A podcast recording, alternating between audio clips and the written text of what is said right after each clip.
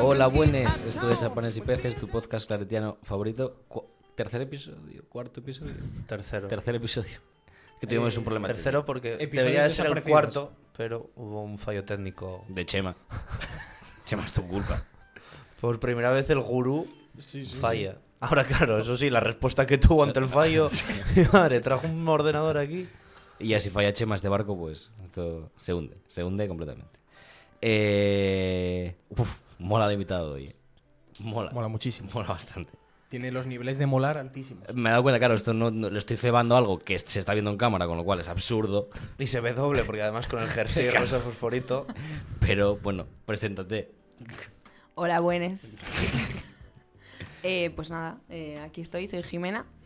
Eh, y así una presentación rápida. Sí. Eh, pues nada, llevo, como quien dice, toda la vida aquí en estas cuatro paredes de nuestra parroquia. Eh, pues por desgracia fui monitora de, de estos, de estos cuatro y, y también, no, por desgracia no, pero ahora sí, gracias a Dios, pues sigo compartiendo aquí camino con ellos. Y nada, pues a ver qué nos depara esto. La, la primera es obligada. ¿Quién es Dios para ti?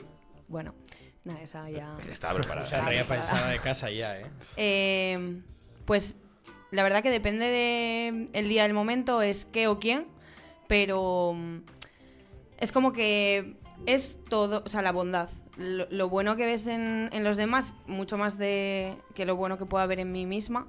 Pero pues eso, esa, ese gesto de alguien desconocido con pues con una ancianita que está en el autobús y que no se puede sentar, el, el buen gesto que tienes cuando ves a un niño y, y se te pone la sonrisa en la cara, yo veo a Dios en esas cosas, como en eso, en eso bueno. Entonces, tengo la suerte de verlo todos los días. Si te fijas, lo ves, Es guay porque ha pasado tanta gente por aquí que ya hay respuestas que se parecen un poco. claro. Y recuerdo que Aitor dijo algo parecido en su momento, que dijo algo así como que eso, que toda la bondad del mundo era eso, que era Dios al fin y al cabo.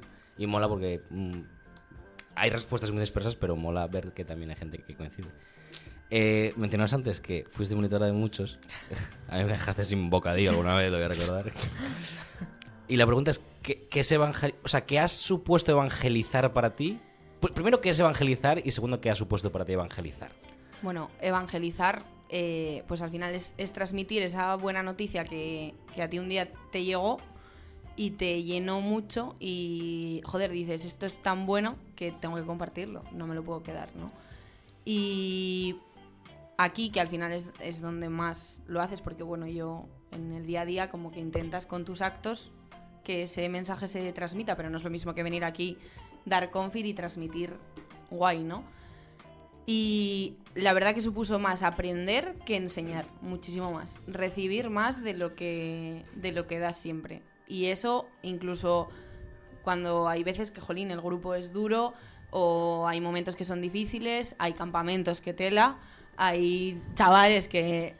no, pero es verdad que hay veces que se hace la cuesta un poco, un poco dura, pero al final recibes tanto que pues seguimos aquí y es la prueba de ello. ¿Cuántas veces te habrá pasado? Igual que, porque teniendo más recorrido con nosotros, eh, ¿cuántas veces te habrá pasado la pregunta de, pero ¿para qué vas allí? Si vas, si siempre que vuelves vienes con, pues me pasó no sé qué, pues fulano me hizo no sé qué, pues acabé hasta las narices. ¿Y entonces por qué vuelves? Pues, buena pregunta. Eh, sí, a ver, también es verdad que yo tengo una forma de ser. O sea, jolín, me afecta igual más que a otros, ¿no? Blin, por ejemplo, nunca vuelve de un campamento diciendo no quiero volver, sino cuando es Baltar del año que viene. Yo todo lo contrario. No en todos, pero en la mayoría sí. Pero es que hay algo que pasa, que no sé qué es, creo que es Dios, que cuando se acerca, incluso cuando ya pasó el verano, parece que se te olvidó y estás otra vez a tope. Y a ver, está claro que algo hay. Es que, que sales renovado, cansado, pero a la vez renovado. Como con un. Sí, como con un aprendizaje tan brutal que yo al menos no lo encontré en otro sitio. En tu día a día, creo que tienes más fácil encontrar a Dios que nosotros por el trabajo que desarrollas. ¿Tú cómo lo vives?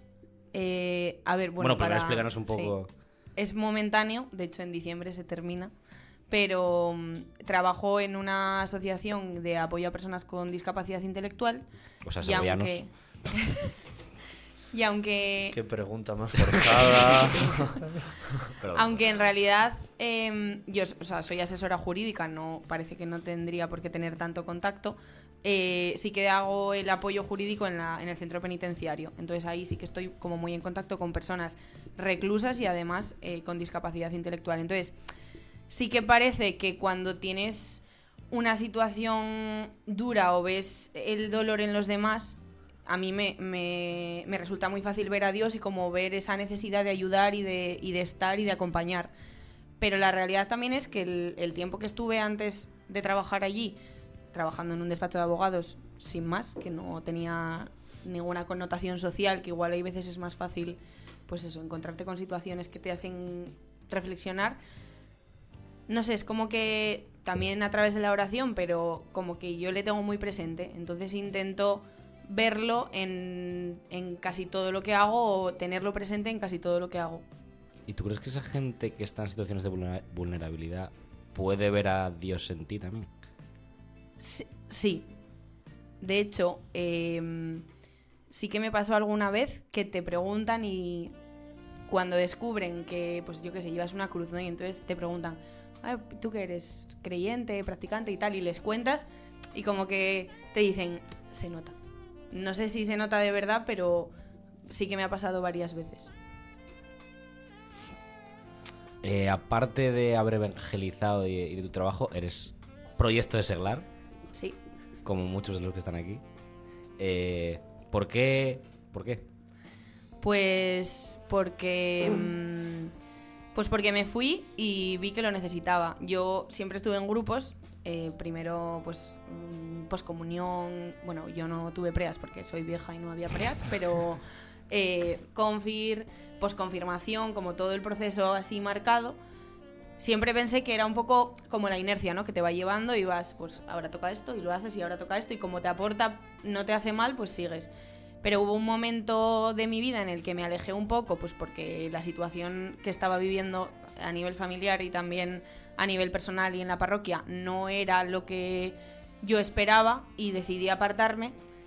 Y fue cuando empecé a trabajar más todo el tema de la espiritualidad más personal y esa oración que a mí siempre me había cojeado. Mike siempre nos decía que la fe tiene patas, que una es la comunidad y el compartir, pero que la oración y, la oración personal es muy importante. Yo esa pata siempre la tuve no coja, no había, no existía. Entonces la trabajé mucho también pues, por- con mi abuela, que siempre fue mi referente.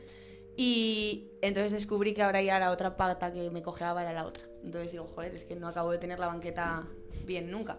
Y entonces fue cuando decidí volver, gracias a que en esta parroquia siempre hay gente pendiente de los que estamos ahí un poco alejados. Y, y pues fue la mejor decisión que tuve, que tomé, la verdad. Y ahora, viéndolo con más perspectiva, ya de vista años atrás, eso, en los momentos de que tú estabas en confirmación como no como monitora, ¿qué crees que era lo que faltaba o que ahora digas tú, joder, si hubiese habido esto, esto se hubiese hecho de esta forma, hubiese sido mejor? Y si hay algo que creas que sigue faltando a la hora de evangelizar, pues eso a nivel de confirmación y demás. Puf, qué difícil. Em, claro, si lo miras, yo lo pienso y digo, mi proceso fue idílico, ¿no? Qué bien, estoy aquí, es que todo fue bien, pero no, se quedó mucha gente por el camino. Eh, pues igual sí que antes había una exigencia de mm, hay que ir a no sé cuántas misas, hay que ir a no sé cuántas Pascuas, que viéndolo con perspectiva es muy necesario, pero también hay que saber que cada persona tiene sus momentos y tiene su camino y no todos encontramos a Dios en el mismo sitio, ni en el mismo momento, ni con la misma edad. Entonces igual un poco más de flexibilidad, porque yo recuerdo que cuando empecé tercero de la ESO, que me metí en Confir, nos metimos como 85 o una cosa así, o sea, que yo estaba petado. Y en la segunda reunión éramos 28, porque en total de todo el curso. Pues porque al que le tocaba en ese momento gestionar se dedicó a pasar por las clases y decir, bueno, es que no te veo preparado, creo que no es tu momento, creo que la flexibilidad es muy importante porque no siempre sabemos cuándo es el momento. Tú puedes yo puedo haber madurado con 15 años y saber lo que estoy haciendo y hacerlo porque quiero, pero hay otra persona que igual lo madura con 20 y no es mejor ni peor. Eh, Yo creo que la flexibilidad y creo que además ahora sí que hay un poco más y en eso ganamos. ¿Y cómo era la otra parte? de Y la algo, y algo que veas que siga faltando. Pues yo creo que la, mm, el trabajar esa espiritualidad. O sea, hay veces que igual da un poco de miedo porque es gente muy joven que se puede, puede verlo un poco como rechazo, pero creo que nos caracterizamos mucho por compartir mucho y muy bien, pero que a veces esa pata de la oración personal y de el discernimiento y la espiritualidad se nos queda un poco coja. Entonces igual si la trabajáramos un poco más desde abajo llegaríamos a pues al momento en el que yo tuve que hacer un parón y decir a mí esto me falta, yo tenía 24 años, Jolín, tenías ya una edad como para haber trabajado eso bien. Hablábamos de cambios ahora. Le das el botón, Jorge, dale el botón. No le tiene que dar ella. No, pero de que se lo dices físicamente. Ah, vale. Toma. Ahí tienes el botón pollo. Eh, Le doy. tienes que darle para cambiar. Si quieres cambiar algo. Ah, Sí, que, ¿de sí, hay que De cambiar la algo. iglesia. Ah, uf. ¿Quieres cambiar algo? Que tú. Sí, sí. si no. claro. Buf. Eh, No, porque darle. Ahora ya cambia. Ahí, ahora Ahora ya, sí. ahora ya Ah, cambia claro, solo ya. acaba de cambiar ya. Solo puedo uno, ¿no? O puedo cambiar dos cosas. Va, Dos, va. Hostia, eso ya, son tres ya, ¿eh? Eh, bueno, creo que lo primero que cambiaría es eh, cómo estamos los laicos y laicas en la iglesia, o sea, es decir, el poder que tenemos y en la toma de decisiones y también en, en lo que se nos tiene en cuenta, porque creo que ahora somos mayoría y que si esto se mueve en parte es, es gracias a nosotros. De hecho, en esta parroquia estuvimos un tiempo sin cura y siguió funcionando. O sea, no, obviamente lo necesitábamos y se pidió mucho y gracias a Dios volvió, pero, pero funcionó. O sea, no, no se cayó, no, no desapareció. Entonces, eso sería lo primero. Y luego, pues obviamente el papel de la mujer en la iglesia, pues porque por lo que a mí me toca y además lo que experimenté y viví estos años, creo que hay veces que no se nos tiene lo suficientemente en cuenta o se nos relega papeles muy maternales que, bueno, que están muy bien, pero, pero no, no todo es eso. Todo el mundo está de acuerdo en lo de los laicos. O sea, yo era algo que no me había planteado tanto. En plan, porque en realidad somos laicos. Sí, Es que suena eres- como muy fuerte la palabra Eres. laico. Hmm. Pero somos laicos. Es como que estás muy metido. Sí. Sí, o sea, a mí pero- me da la impresión de soy laico, joder, estás Pero todo el mundo es tope. laico. Yo, yo la primera vez que me planteé eso del laico fue cuando fuimos a, a una reunión más 18 en Madrid, fuimos allí Justo y antes se del habló COVID. justo antes del COVID, eh, justo una semana antes de cerrar todo, o sea, y se habló muchísimo de laico. Y, pero como sé consciente de qué significa esto y fue como, ya, la verdad que, so- que somos nosotros. Sí, Está en sí. nuestra mano cambiar las cosas. Claro. O sea, ver, sé consciente de qué significa y de la importancia de- que Tiene tienes. importancia, tienes valor. Tú- Al final, si piensas en quién está formando a los jóvenes de nuestra parroquia, somos los laicos. Sí. Pero a ver, también digo, yo de esa reunión salí con la sensación de que se construía ahí una... O sea, de que la idea es construir una iglesia un poco así del, desputi- del de- ¿cómo es? despotismo ilustrado, todo el historiador, ¿no? Un poco para los laicos, pero Sí, sin no, no. Para, eso sí, de ahí salí con esa sensación yo también Quiero de que se, se dijo mucho, pero había algún cura por ahí con cara de... Sí, sí. Bueno, de hecho no, con cara no, diciendo, sí, sí, los laicos, ¿eh? Ah, tenemos que hacer las cosas nosotros, luego vosotros aportáis también, que está muy bien, pero las decisiones nosotros. Y bueno, vale. Como la sensación de hacerlo para quedar tranquilos. En plan de, nosotros hacemos esto. Igual que a mí me da esa impresión también con el tema del sínodo del año pasado y demás, que es No, como... hombre, no, hay que confiar en Papa Francis. Eh, o sea, es como, sí, sí, tú dime que luego yo ya, yo ya veré. Bueno, también hay que tener en cuenta que es la primera vez que te dicen tú dime. Claro. Sí, sí, Ojo, no, eso pasito sí. a pasito. Esperemos que se mantenga el mismo papa cuando le llegue todo esto para Ya, leer. ya. es que lo dijo hasta él. Ese es ¿eh? el tema. Es que lo dijo hasta él que dijo, yo igual no lo leo, ¿eh? Y dije, vaya, pues... Bueno, Hombre, pero- yo creo, o sea, es, es que estoy convencida de que esto lo movemos en parte nosotros, pero que también es verdad que sin ellos tampoco podríamos. Hombre, claro. Entonces tiene que haber un equilibrio. O sea, yo, pues, una charla que tuvimos hace poco, eh, decían que, que la iglesia nunca puede ser democracia. Bueno, no es una democracia como tal, porque siempre va a haber alguien por encima que, jolín, que gestione, pero eso no quiere decir que se te pregunte y luego se haga lo contrario, en plan, ¿de qué color pintamos el techo? Como decía Mike, de verde, y llegas y está pintado de azul. Pues no. Y yo creo que sí es importante que también nosotros sepamos que, o sea, quiénes somos y, y el poder que deberíamos de tener y sobre todo el poder que tenemos de mover todo esto.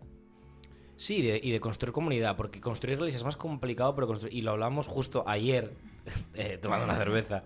Eso de que incluso entre las distintas comunidades de una misma congregación como somos claretianos, ves la diferencia de, de las propias comunidades por cómo se construyen por la gente que está dentro. Claro. Y yo creo que estamos construyendo comunidades muy bien y estamos siendo súper diversos en las comunidades que, que- que hacemos crecer, pero luego en la iglesia no estamos construyendo iglesias realmente. También es verdad que construimos esas comunidades desde hace poco. Entonces es, es un proceso un poco lento. Yo creo que al final todo parte de lo que tú construyes en tu parroquia, que luego se puede hacer visual en una iglesia más global.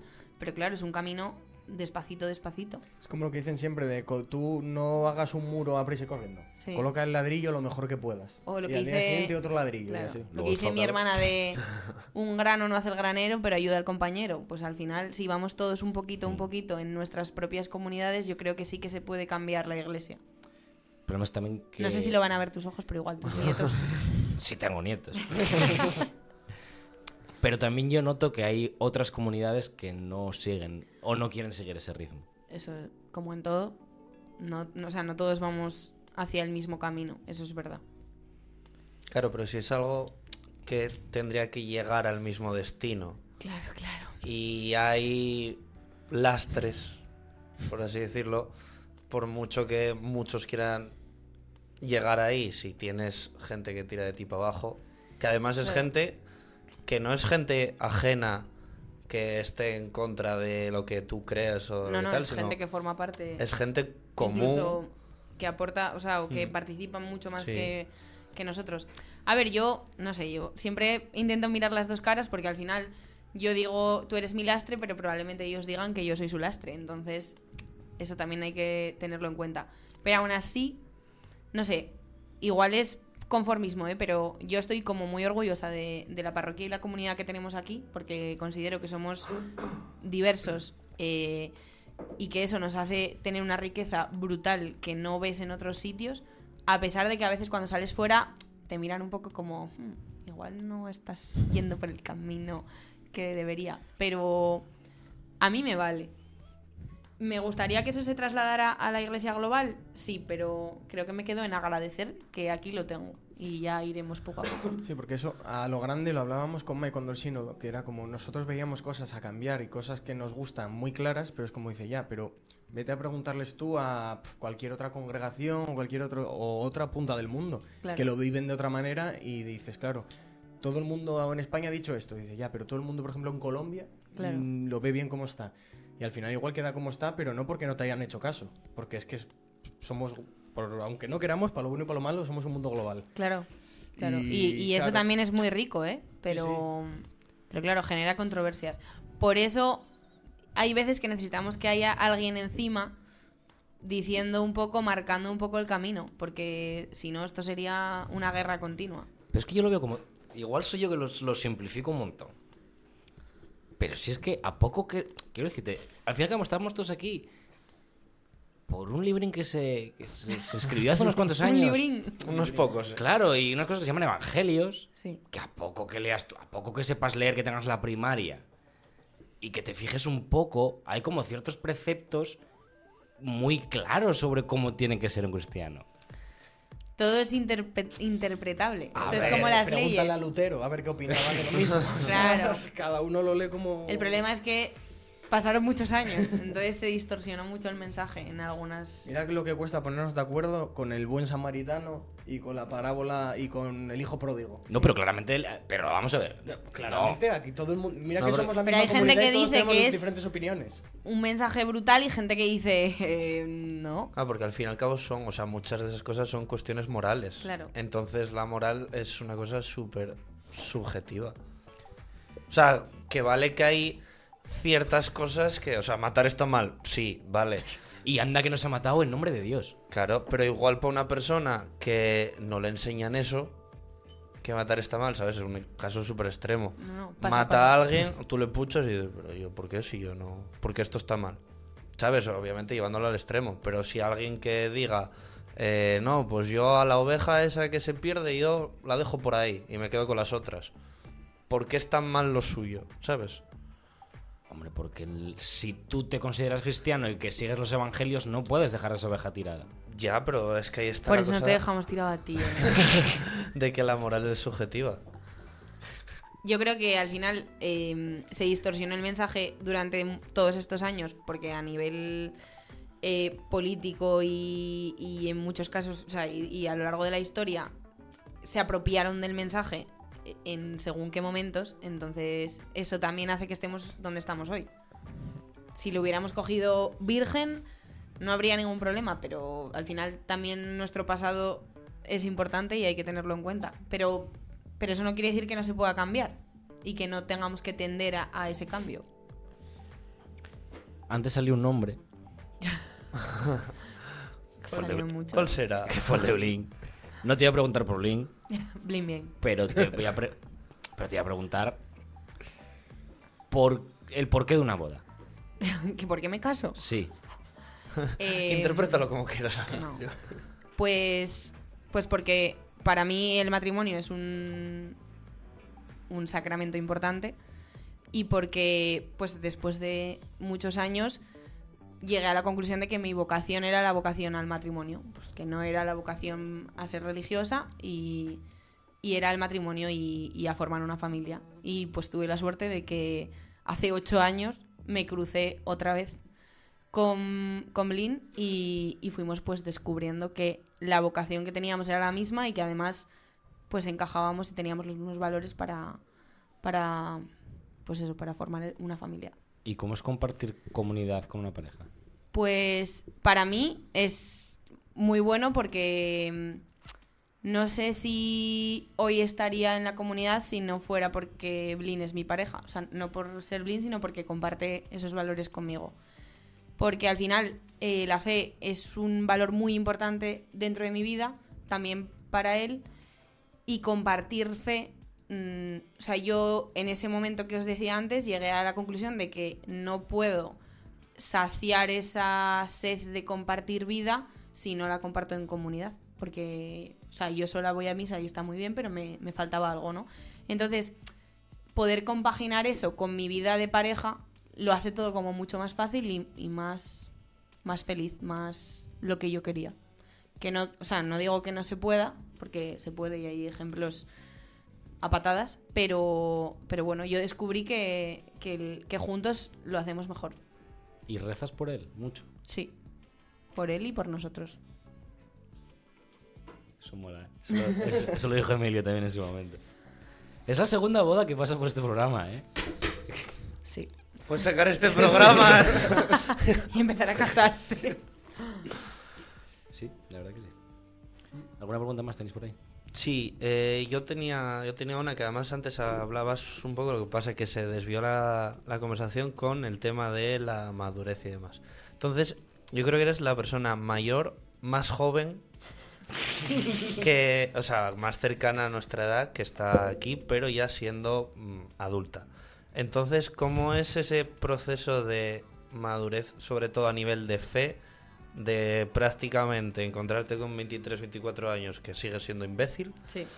A, con a- 27. Habla por ti. Eh, Porque no. aquí tenemos a Chema. y por a ya tener 27, 28, que ya más o menos ya es como todo ya A ver, es verdad que, o sea, yo soy una persona que mm, tengo como las cosas muy claras, pero porque no podría vivir sin tener las cosas claras. O sea, soy muy cuadriculada y, bueno, necesito saber lo que voy a hacer mañana y lo que voy a hacer el año que viene y entonces sí que es verdad que mm, no sé si, o sea, con 23, 24, que además fue como mi vuelta del Erasmus, que fue un punto de inflexión gordo en mi vida, porque fue como un golpe de madurez de decir, vale, ya está, ya, o sea, me valgo por mí misma y tengo claro hacia dónde quiero ir.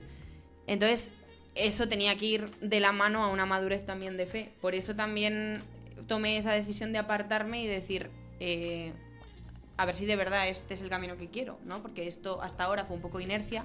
la inmadurez hay veces que también nos hace vivir por inercia.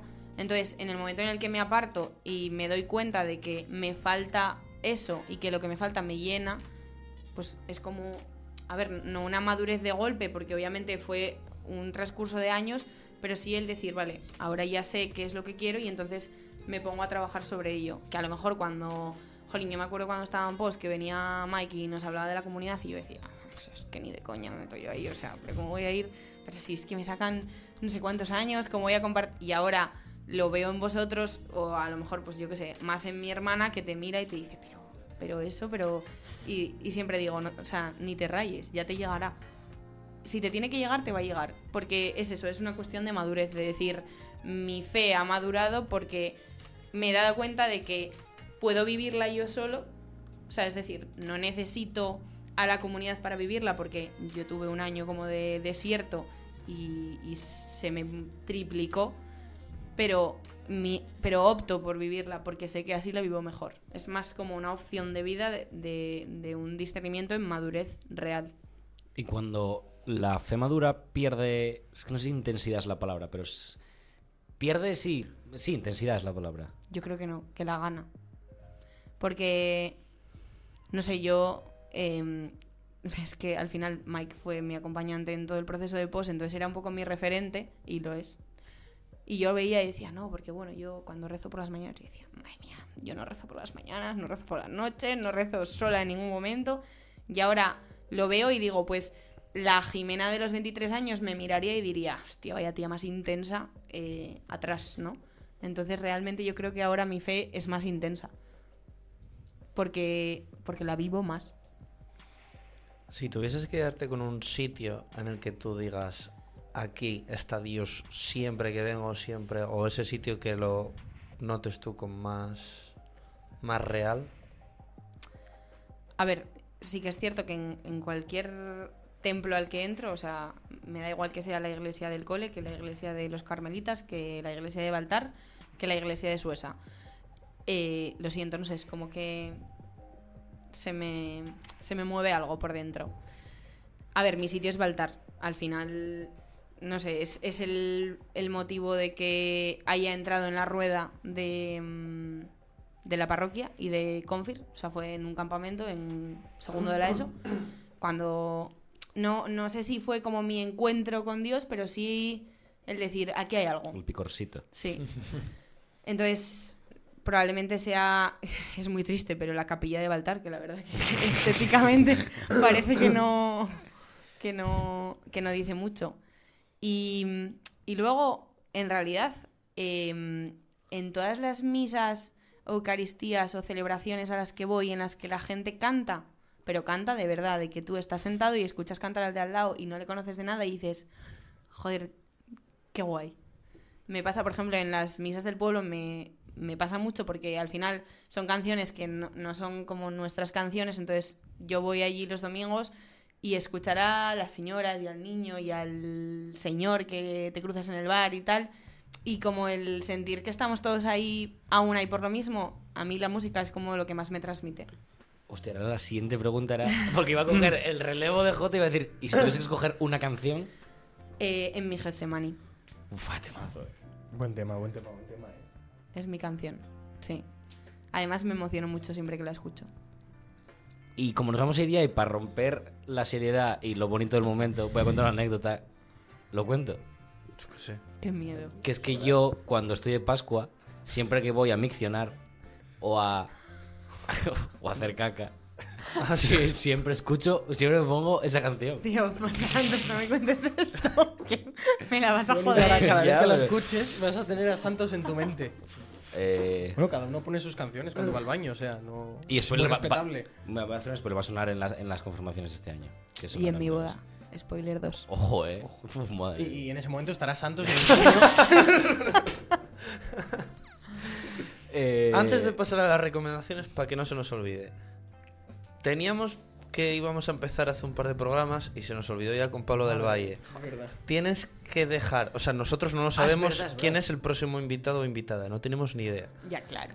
No, no, No, no, no, no, sabemos, no, eso no lo es verdad. Tienes que dejarle una pregunta. De cualquier cosa. De lo que tú quieras. Como si quieras, es. ¿eh? ¿Cuál es su color favorito? No, eso no. Pero no es muy específica, en plan, ¿cómo se llama tu gato? Porque igual no, ¿sabes? No, que igual no tiene gato. Claro.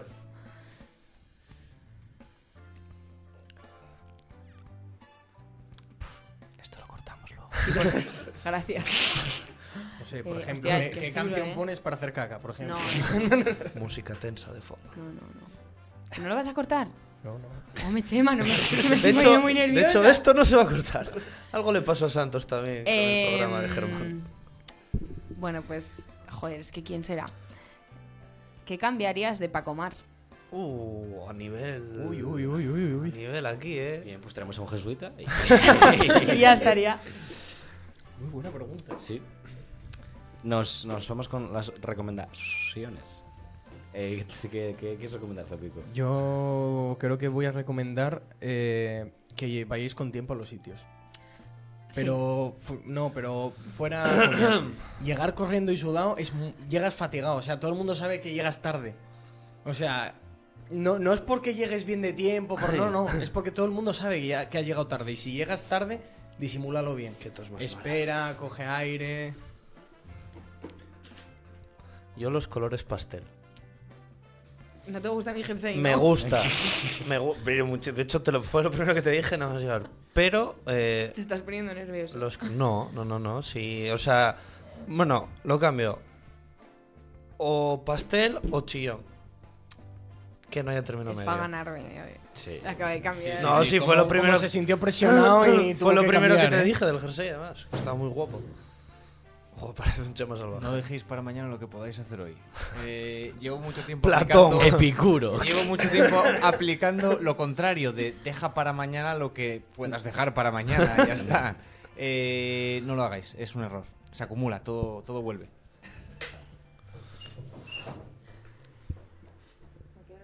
Sí, hombre, claro.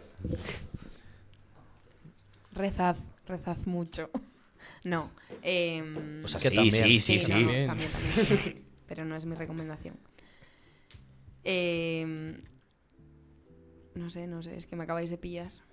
Puede ser hasta galletas, helado, lo que quieras, ¿eh? No tiene por Buah, qué ser- no, pues sí, las obleas del mundo goloso, que las compré ayer, Me diste, estaban muy Estaban buenas. muy sí, buenas. Sí. las obleas del mundo goloso. Ah, pues yo voy a tirar por ahí. eh, 1,85. ¿Obleas? las- no, en el coche. Las dinosaurus, las galletas de dinosaurus, pero las pequeñitas. Que son como de cereal. Pero saben igual. Sí, igual, pero son pequeñitas. Entonces mola pila más. Esas las puedes comer en la piscina con los cascos acuáticos. esas. Eh, sí, son normales.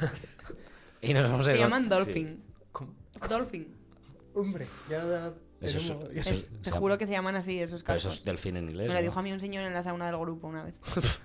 Iba con, Bueno, estaba con bueno, cascos en la sauna. Sí, sí. Estaba con Que nos cascos. podemos ir con Recomendación no ir a la sauna del grupo. Que llegan señores y te dicen cosas. Bueno, nos vamos a ir con una canción que nos pusieron el otro... Ah, claro, no estáis ninguno. En la, Oh. en la oración de comunidad que se llama Acuerdo Auxiliar de Besmaya, que la escogió Mike, precisamente. Sí, pero Y salió guapa. de. Me había dicho Mike de dónde la había sacado y se me olvidó. Pues está guapa. ¿No la escucháis? Sí, Está, está, suena- está sonando la Me de suena un poco, ¿eh? No sé Sí. de qué, pero, Sí, sí, pero sí, me suena de algo. Eh, muchis- ¿eh? No lo estáis viendo, pero está Chema bailando detrás de la cámara. Pues nada, muchas gracias por estar ahí y esas cosas. Hala. Bueno, chao. Chao. chao, chao, chao.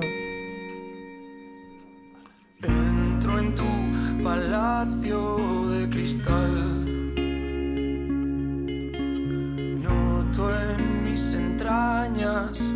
Presencia colosal.